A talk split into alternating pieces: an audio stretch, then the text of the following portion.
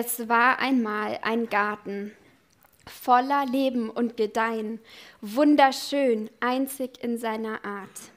Denn der Geber allen Lebens, Gott allein, füllte ihn mit seiner Gegenwart. Alles war sehr gut an diesem Ort, Friede zwischen Gott und Mensch und Welt. Als sein Meisterwerk hatte Gott den Menschen dort als sein Statthalter aufgestellt. Doch das Glück fand ein jähes Ende und der Mensch war aus dem Paradies verbannt. Der Garten wurde zur Legende und die Sehnsucht nach dem einst so Schönen blieb dem Menschen in sein Herz gebrannt. Ich öffne meine Augen, blick umher, und je klarer ich sehe, desto mehr erkenne ich, diese Welt ist schön, unfürchterlich. Da ist Freude neben Trauer, Angst neben Mut, und ist so manches schlecht, so ist doch auch vieles gut. Diese Welt ist eine Zwischenwelt, noch immer sprossen Edens Triebe. Sie wartet darauf, dass der Himmel auf sie fällt. Was sie bis dahin braucht, ist Glaube, Hoffnung, Liebe. Die Welt ist wie ein Garten voller Leben und Gedeihen, wunderschön, einzig in ihrer Art, denn der Geber allen Lebens, Gott allein, füllt sie mit seiner Gegenwart. Er lädt uns ein, ihm zu pflegen und zu heilen, zu pflanzen und zu gießen, zu verschenken und zu teilen. Jede Saat, die aufgeht mit der Zeit, ein Funke im Hier und Jetzt von Gottes Ewigkeit. Denn was nicht ist, wird eines Tages werden, eine heile Welt, der Himmel auf Erden. Dann wird die Welt sein wie ein Garten voller Leben und Gedeihen, wunderschön, einzig in ihrer Art. Denn der Geber allen Lebens, Gott allein, füllt sie mit seiner Gegenwart. In diese Zukunft laufen wir und schauen auf das, was ewig währt. Wir glauben, hoffen und lieben dafür eine Welt, die Gottes verändernde Liebe erfährt. Und damit heiße ich euch ganz herzlich willkommen in unserer Predigtserie über unsere Vision als Vineyard München. Und wir werden uns in den nächsten sieben Wochen sehr intensiv mit dem Thema Vision beschäftigen. Nicht nur in den Predigten, sondern auch äh, darüber hinaus. Und ich werde da nachher noch ein paar andere äh, Dinge dazu sagen. Aber heute geht es jetzt erstmal um, um, das, um die Predigt. Und ich möchte euch zum Einstieg eine kleine Anekdote erzählen ähm, aus meiner Schulzeit. Es war ungefähr 10. oder 11. Klasse, Englischunterricht. Wir hatten als Thema Gedichtanalyse. Und wir haben die Hausaufgabe aufbekommen, ein Gedicht zu analysieren. Und äh, jeder hat also so ein Gedicht mit nach Hause gekriegt und wir sollten dann das auf einer Folie, damals, damals hatten wir noch Overhead-Projektoren, wir sollten ähm, eine Gedichtanalyse zu diesem Gedicht machen. Habe ich natürlich ganz brav gemacht. Ähm, dann saß ich am nächsten Tag, äh, war die, die Stunde vor der Englischstunde, hatten wir Latein und ich saß da im Lateinunterricht und auf einmal fällt mir ein, ich habe meine Gedichtanalyse zu Hause vergessen, samt dem Gedicht. Und wir sollten diese, diese Analyse mit dem Gedicht in der Englischstunde dann direkt danach vorstellen, der Klasse, also ein kleines Referat drüber halten. Und dann habe ich überlegt, oh Mist, was mache ich? Sage ich, ich habe es vergessen oder hm. Und dann, ich hatte ja ein bisschen Zeit, es war ja nur Latein, ähm, habe ich in der Lateinstunde ein Gedicht geschrieben auf Englisch und habe ähm, quasi eine Interpretation zu meinem eigenen Gedicht gemacht. Und habe das dann in der Stunde danach vorgestellt. Und die Lehrerin hat überhaupt nichts gemerkt. Und ich habe auf, auf, meine Gedichtinterpretation zu meinem Gedicht eine 2 bekommen. Und die Lehrerin meinte, ja, insgesamt war das alles ganz gut, aber an so ein paar Stellen habe ich wohl nicht so ganz verstanden, worum es geht.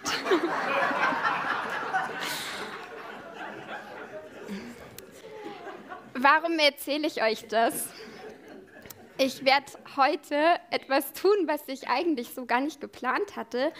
Ich werde heute über ein Gedicht predigen, beziehungsweise ich werde ein Gedicht als Grundlage oder als Aufhänger für meine Predigt benutzen. Das Gedicht, was ich euch am Anfang vorgelesen habe. Das ist natürlich nicht das, was ich damals in der Schule geschrieben habe. Dieses Gedicht, was ich damals in der Schule geschrieben habe, daran kann ich mich gar nicht mehr erinnern. Ich weiß gar nicht mehr, um was es da genau ging. Das war nicht so wichtig, das habe ich nur gemacht, damit ich das irgendwie vorstellen kann. Aber das Gedicht, was ich euch eben gerade vorgelesen habe, das ist mir sehr, sehr wichtig. Und für mich ist dieses ganze Thema Vision sehr, sehr wichtig, weil das das ist, ich bin überzeugt, das ist das, wo Gott uns hinruft und was uns die nächsten Jahre begleiten und beschäftigen wird. Die Richtung, in die wir gehen, die Zukunft, in die wir als Gemeinde gehen. Und das ist unglaublich wichtig für uns als Gemeinde und für jeden Einzelnen von uns. Und ich habe die Predigt gestern Abend nochmal komplett umgeschmissen, weil ich gemerkt habe, es geht, es geht nicht so sehr um irgendeine theologische Abhandlung darüber, was ist unsere Vision oder so, sondern ich, ich habe gemerkt, ich will euch heute einfach von meinem Herzen erzählen. Und in diesem Gedicht steckt ganz viel von meinem Herzblut drin. Und ein bisschen mache ich mich damit auch verletzlich, weil es ist irgendwie, wenn man sowas vorstellt, dann, ähm, dann ist es quasi eurer Bewertung ausgesetzt. Ihr könnt es gut oder schlecht finden.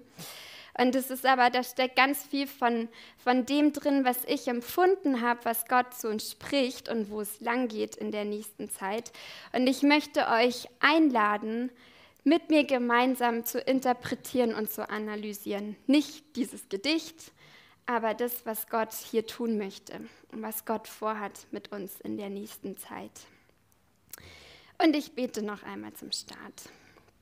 Jesus, danke, dass du hier bist. Danke, dass du eine Vision hast für uns als Gemeinde und danke, dass du eine Vision hast für diese Welt und dass wir ein Teil davon sein dürfen. Und Herr, wir beten, dass, dass du heute sprichst und dass du uns füllst mit dem, ja, was auf deinem Herzen ist, Herr. Mit deiner Vision für uns und für diese Welt. Für das, was du durch uns tun möchtest. Heiliger Geist, wir laden dich ein und bitten dich um dein Reden heute. Amen. Ich lese euch nochmal die erste Strophe vor. Da heißt es, es war einmal ein Garten, voller Leben und Gedeihen, wunderschön, einzig in seiner Art. Denn der Geber allen Lebens, Gott allein, füllte ihn mit seiner Gegenwart. Als Gott diese Welt geschaffen hat, hatte er eine Vision für diese Welt. Er hatte ein Bild davon, wie diese Welt sein soll. Ganz am Anfang steht ein Garten der Garten Eden. Und da schauen wir jetzt mal in, in die Bibel rein, in 1. Mose 2, Vers 7.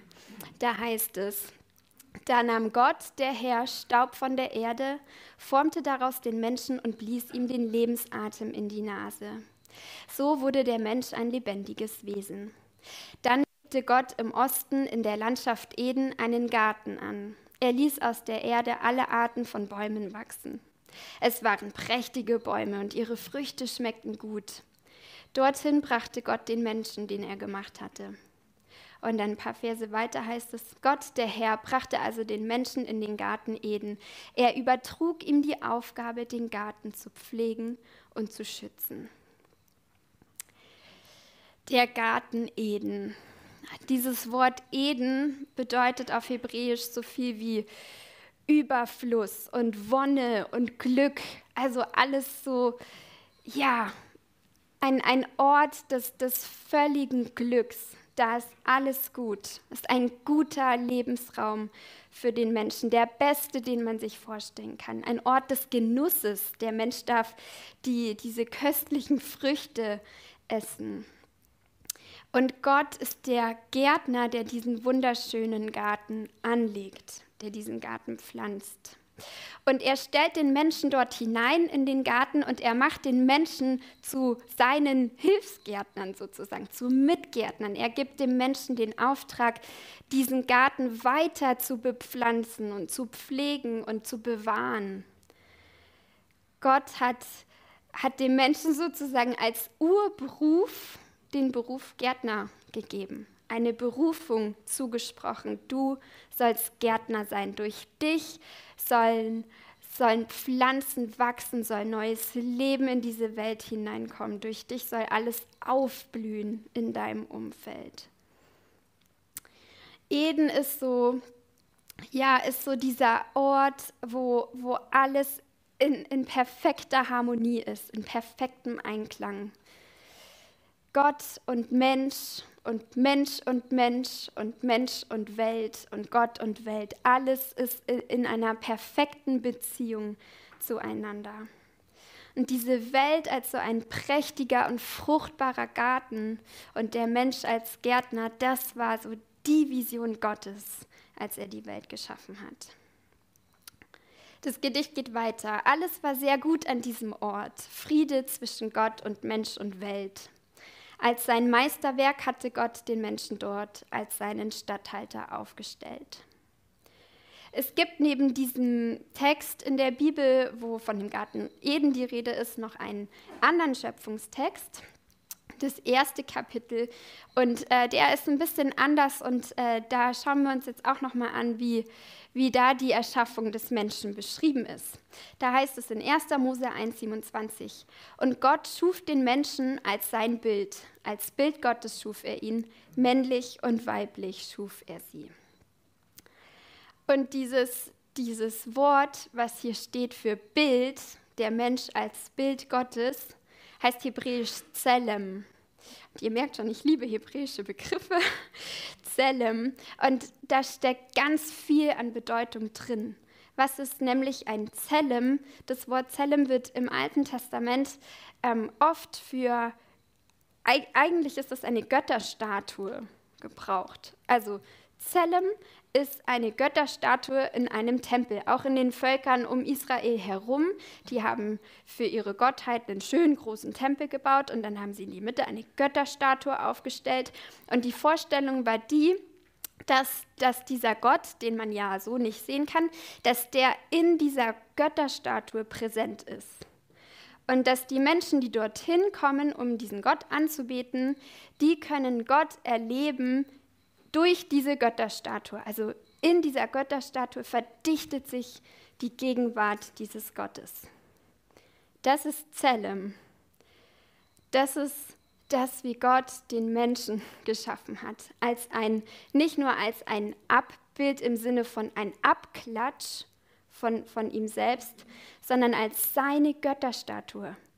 An dem Menschen soll die Welt Gottes Gegenwart erfahren. Der Mensch repräsentiert Gott in dieser Welt und er, er bildet die Gegenwart Gottes selbst ab in dieser Welt. Wir wissen auch, dass der Mensch daran kläglich gescheitert ist. Und es geht weiter. Doch das Glück fand ein jähes Ende und der Mensch war aus dem Paradies verbannt. Der Garten wurde zur Legende und die Sehnsucht nach dem einst so Schönen blieb dem Menschen in sein Herz gebrannt. Ich bin wirklich davon überzeugt, dass jeder Mensch irgendwie ganz tief in sich noch diese Sehnsucht hat nach diesem Ort Eden, nach diesem Friedensreich oder nach diesem Ort, wo Gottes Gegenwart ganz stark da ist und unmittelbar da ist, wo einfach alles gut ist wo alles miteinander im Einklang ist und versöhnt ist. Und ich glaube, das ist total gut, dass wir diese Sehnsucht in uns haben, weil das ist das, wofür Gott uns eigentlich geschaffen hat. Und gleichzeitig ist aber Eden nicht einfach nur etwas Vergangenes, was nie wieder so sein wird, sondern es ist auch diese Sehnsucht, die wir haben, ist eigentlich auf etwas, was in der Zukunft kommen wird. Eden ist nicht einfach nur verloren und wird nie wieder sein, sondern wir laufen hin auf eine Zukunft, auf diese heile Welt, die einmal sein wird. Gott hatte eine Vision für diese Welt, als er sie geschaffen hat. Und er hat immer noch eine Vision für diese Welt. Ich öffne meine Augen, blick umher und je klarer ich sehe, desto mehr erkenne ich, diese Welt ist schön und fürchterlich. Da ist Freude neben Trauer, Angst neben Mut und ist so manches schlecht, so ist doch auch vieles gut.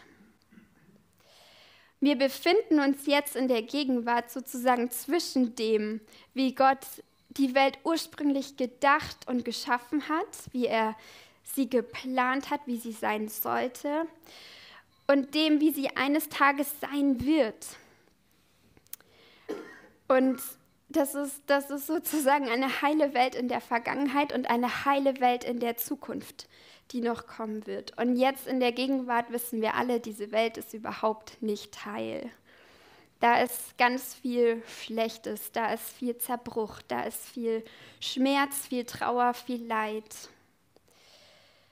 Und trotzdem sind wir davon überzeugt, dass Gott hier ist, mitten in dieser Welt und dass er diese Welt nicht verworfen hat, sondern dass er hier ist, dass er immer noch der Gärtner ist, der diese Welt bepflanzt und begießt und sich um sie kümmert und Leben schaffen will. Gott ist hier am Wirken und er liebt diese Welt und er liebt seine Schöpfung. Die Erde ist immer noch seine Schöpfung und er hat sie nicht verworfen und er wird sie nicht verwerfen. Gott ist da, um zu heilen und um Leben zu schenken und um zu retten. Und ich glaube, das ist wirklich wichtig, dass wir nicht in die Versuchung kommen zu sagen, oh, die Welt ist furchtbar schlecht und das ist alles ganz böse und äh, die Welt wird eh kaputt gehen und und so weiter, weil das führt ganz schnell in so eine Haltung, sich zurückzulehnen und zu sagen, ja, es wird eh alles den Bach runtergehen. So wollen wir nicht auf diese Welt schauen, sondern wir sind davon überzeugt, Gott liebt diese Welt und er hat Gutes für diese Welt. Diese Welt ist eine Zwischenwelt, noch immer sprossen Edens Triebe. Sie wartet darauf, dass der Himmel auf sie fällt. Was sie bis dahin braucht, ist Glaube, Hoffnung, Liebe. Wir können immer noch in dieser Welt einen Abglanz davon kennen, wie Gott sie sich ursprünglich gedacht hat und wie sie einmal sein wird. Da ist immer noch viel Gutes hier, weil Gott hier am Wirken ist. Er hat eine Zukunft für diese Welt, für seine Schöpfung. Und was sie bis dahin braucht, Glaube, Hoffnung, Liebe, das sind drei Begriffe, die uns in, in der letzten Zeit sehr, sehr wichtig geworden sind und die für uns das ähm, konkret machen, was Gott durch uns tun möchte in dieser Welt. Ich werde dazu jetzt gar nicht so viel sagen, das kommt dann in den anderen Predigten noch vor, aber ähm, Glaube, Hoffnung, Liebe, das wird uns noch weiter begleiten. Er lädt uns ein, mit ihm zu pflegen und zu heilen, zu pflanzen und zu gießen, zu verschenken und zu teilen. Jede Saat, die aufgeht mit der Zeit, ein Funke im Hier und Jetzt von Gottes Ewigkeit. Denn was nicht ist, wird eines Tages werden, eine heile Welt, der Himmel auf Erden. Ich nehme noch die andere Strophe mit dazu. In diese Zukunft laufen wir und schauen auf das, was ewig währt. Wir glauben, hoffen und lieben dafür eine Welt, die Gottes verändernde Liebe erfährt. Gott ist der Gärtner in dieser Welt und er lädt uns ein, gemeinsam mit ihm zu gärtnern. Und wir glauben, daran, dass das Reich Gottes in diese Welt hereinbricht. Reich Gottes ist ein Begriff, den Jesus immer wieder gesagt hat und der für uns als Vineyard ganz, ganz wichtig ist.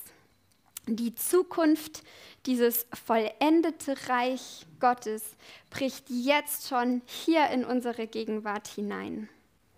Und unser Auftrag, der Auftrag, den, den Gott dem Menschen bei seiner Erschaffung mitgegeben hat, nämlich zu Gärtnern, zu pflanzen, zu säen, neues Leben zu schaffen, der gilt für uns heute immer noch. Und ähm, Gott, Gott möchte das durch uns tun. Wir Menschen, wir sollen diese Welt gestalten mit ihm gemeinsam. Und beim Gärtnern macht man sich auch die Hände schmutzig ganz automatisch. Und wenn wir diese Welt gestalten, wenn wir hier Gärtnern und pflanzen, dann werden auch wir uns die Hände schmutzig machen, weil es viel Schmutz gibt in dieser Welt. Und es erfordert Kraft und es erfordert Geduld, darauf zu warten, dass Pflanzen wachsen, dass Samen aufgehen. Aber dafür dürfen wir dann auch sehen, wie die Saat aufgeht. Und wir dürfen sehen, wie alles um uns herum aufblüht und wächst und Frucht bringt.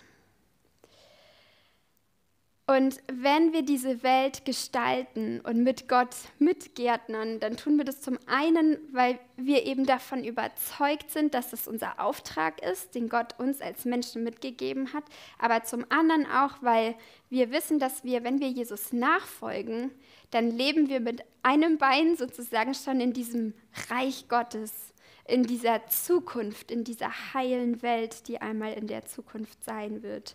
Und dass das, was wir jetzt hier in der Gegenwart tun, Auswirkungen hat auf diese neue Welt, auf diese ewige Zukunft.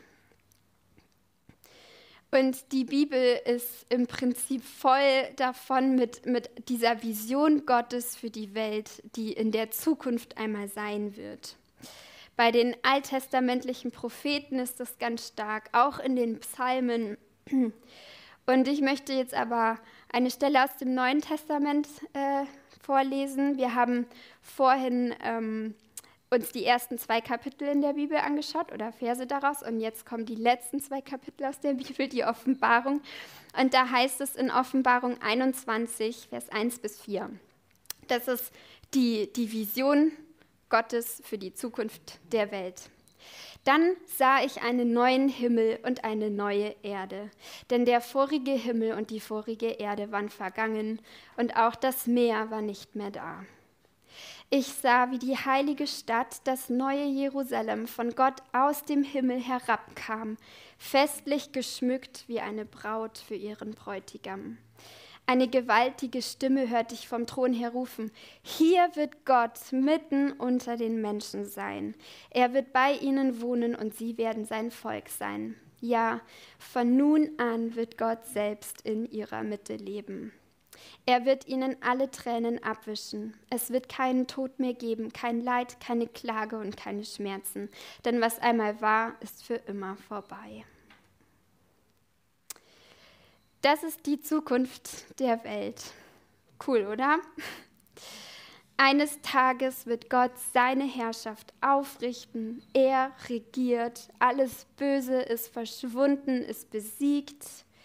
Die Welt ist gerettet und geheilt und in völligem Frieden. Alles ist wieder in, in diesem Einklang. Die Welt als ein Ort des, des Friedens und des Glücks. Und, und, das heißt, und das heißt hier auch, dass, dass die Gegenwart Gottes alles erfüllt. Es braucht keinen Tempel, weil Gott da ist. Gott wohnt mitten unter den Menschen. Er ist da.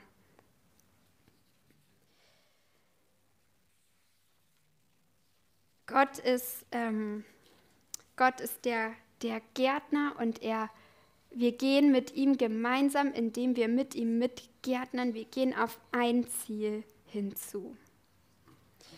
Ein bestimmtes Ziel. Und ich finde das interessant, wenn wir uns nochmal diese Stelle hier genauer anschauen.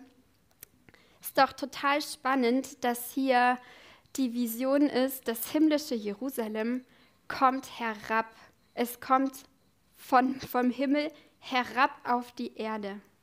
Und ganz oft in unserer Vorstellung ist es doch so, okay, wenn wir gestorben sind, dann kommen wir in den Himmel zu Gott. Aber das ist hier gar nicht die Vorstellung. Das himmlische Jerusalem, diese Stadt, dieses, diese neue Welt, die kommt herab auf die Erde, zu uns. Gott kommt zu uns, zu seinen Menschen, um bei ihnen zu sein, um bei ihnen zu wohnen. Das ist genau andersrum. Das ist nicht ein, wir gehen dann irgendwann mal zu Gott in den Himmel und verlassen diese Welt und das war's dann mit der Welt, sondern Gott kommt zu uns auf diese Welt. Und er richtet hier seine neue Welt. Und das ist eine neue Welt, eine erneuerte Welt. Es gibt kein Meer mehr, heißt es. Ich kann mir das gar nicht vorstellen, aber es ist, es ist diese Welt, auf die Gott herabkommt und alles erneuert.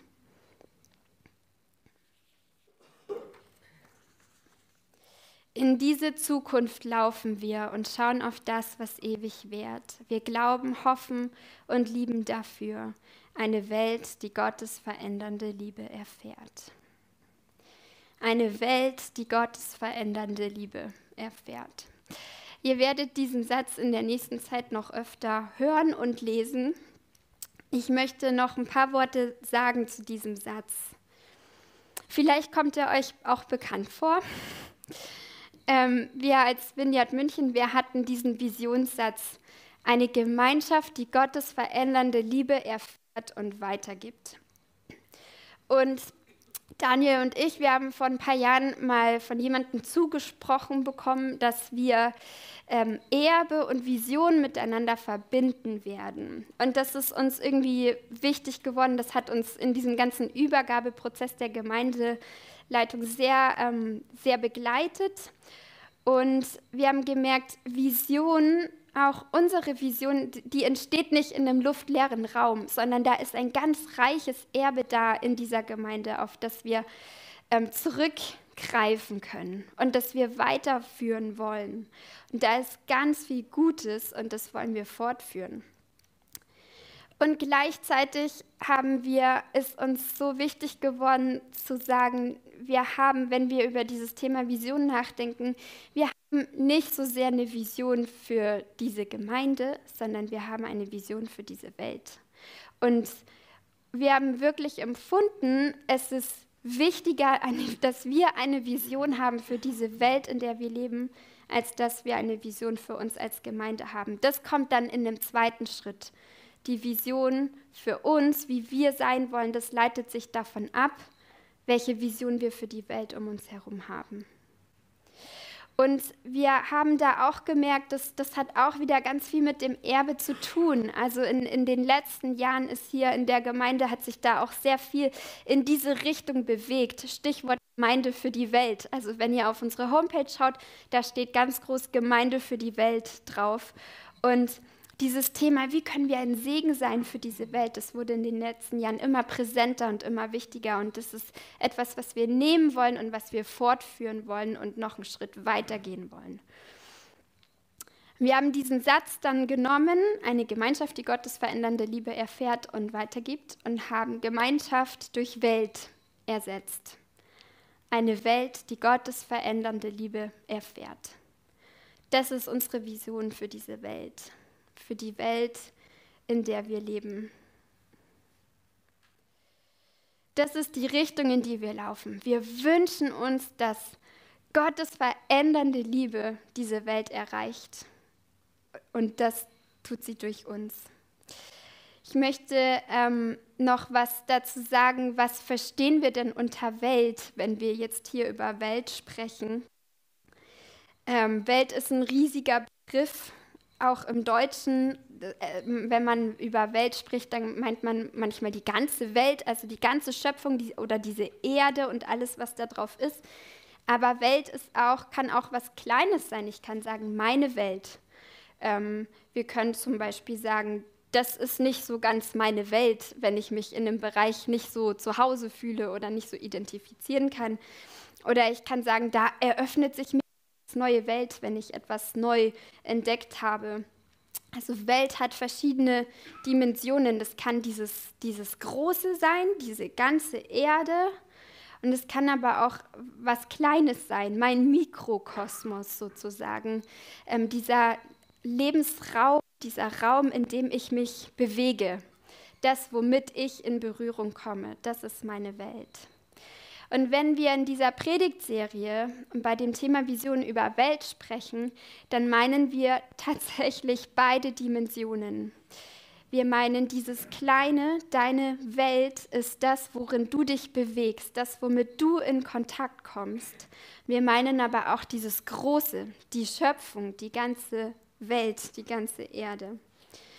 Und das ist, das ist wichtig, das zu verstehen. Wir leben in, in einer globalisierten Welt.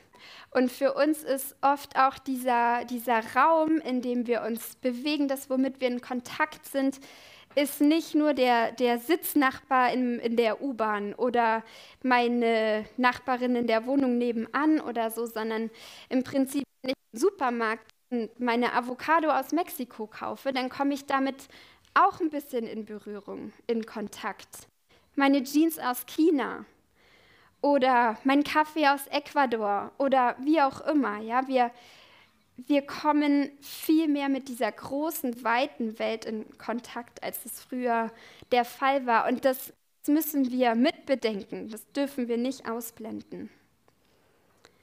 Und die Welt meint auch tatsächlich die Schöpfung, die Natur. Das ist auch Teil dieser Welt.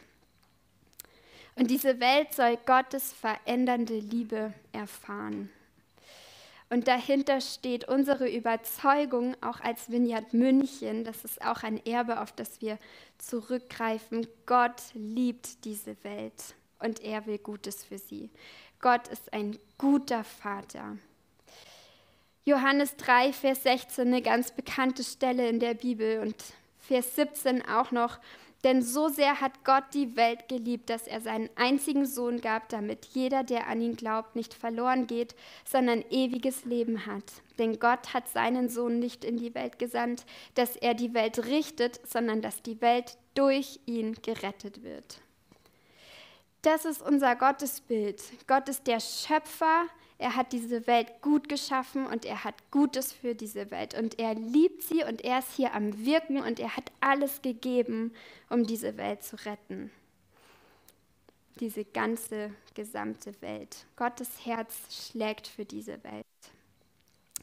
Und er verändert sie zum Guten hin. Seine Liebe verändert. Seine Liebe schafft Neues und bewegt Dinge.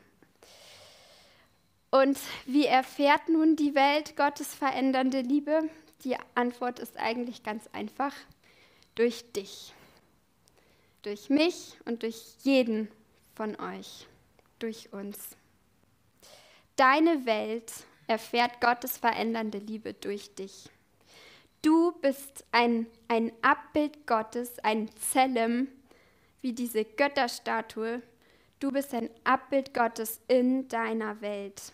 Und an, in dir ist Gott gegenwärtig in dieser Welt.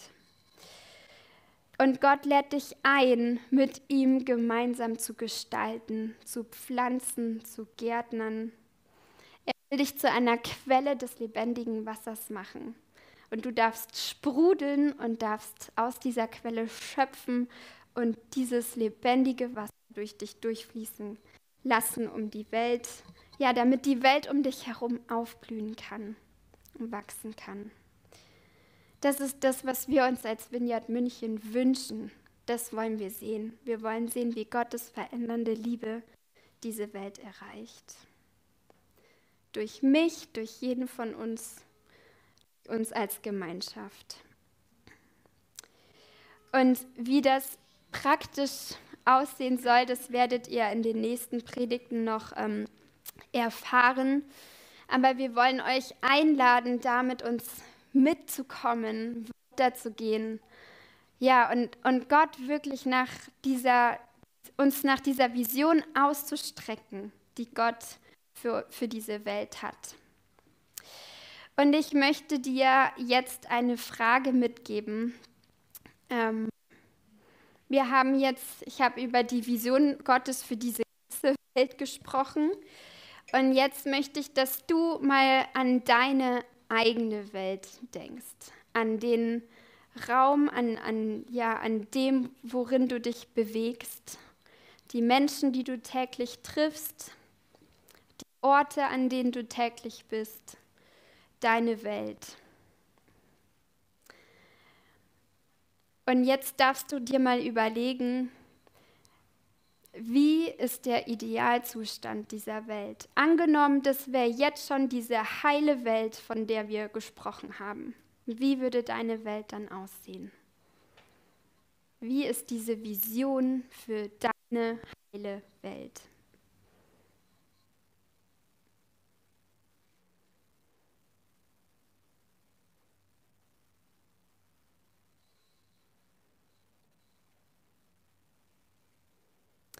Und natürlich wissen wir, dass wir arbeiten können, bis wir umfallen und das, wir werden das hier nicht durch eigene Kraft erreichen, so einen Idealzustand.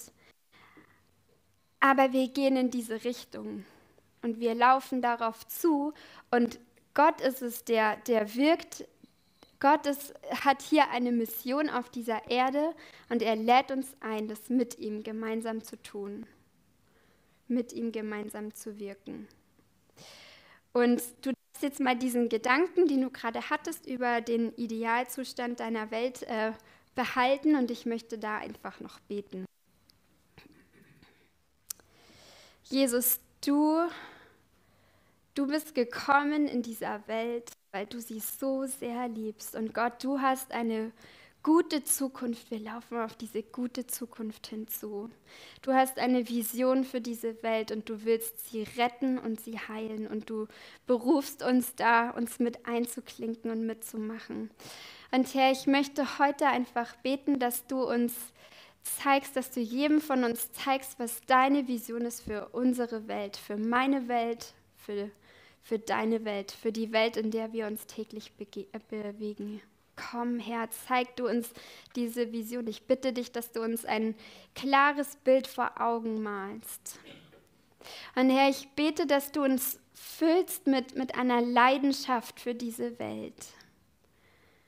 Jesus, du, du liebst diese Welt so sehr.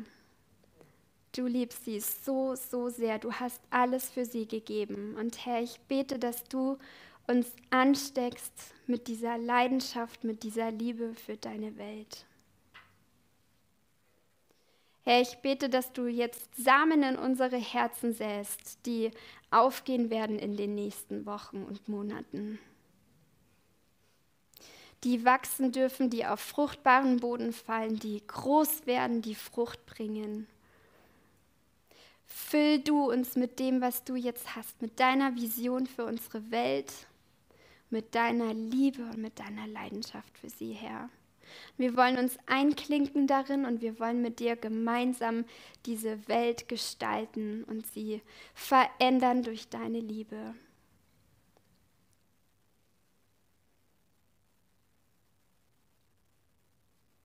Amen.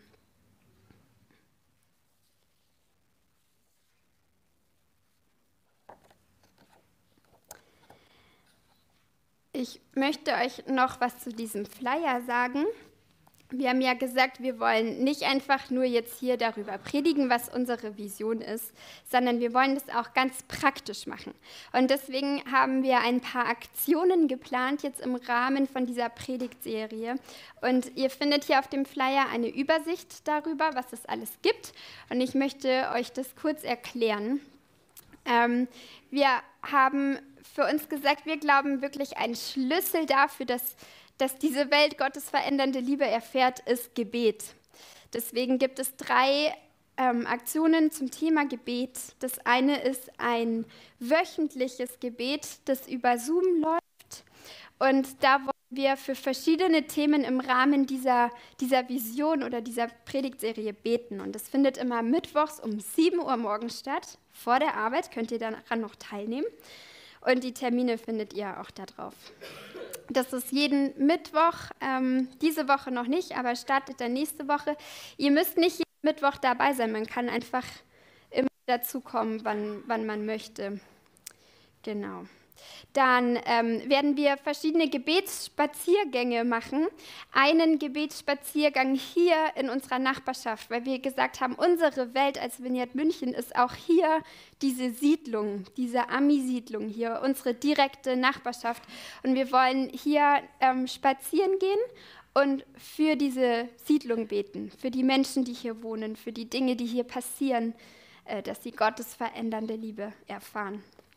Und das findet statt in zwei Wochen nach dem Gottesdienst. Also ihr müsst gar nicht, nicht mal extra herkommen, sondern ihr könnt einfach euren Kaffee nach dem Gottesdienst trinken und euch dann anschließen und den Spaziergang mitmachen.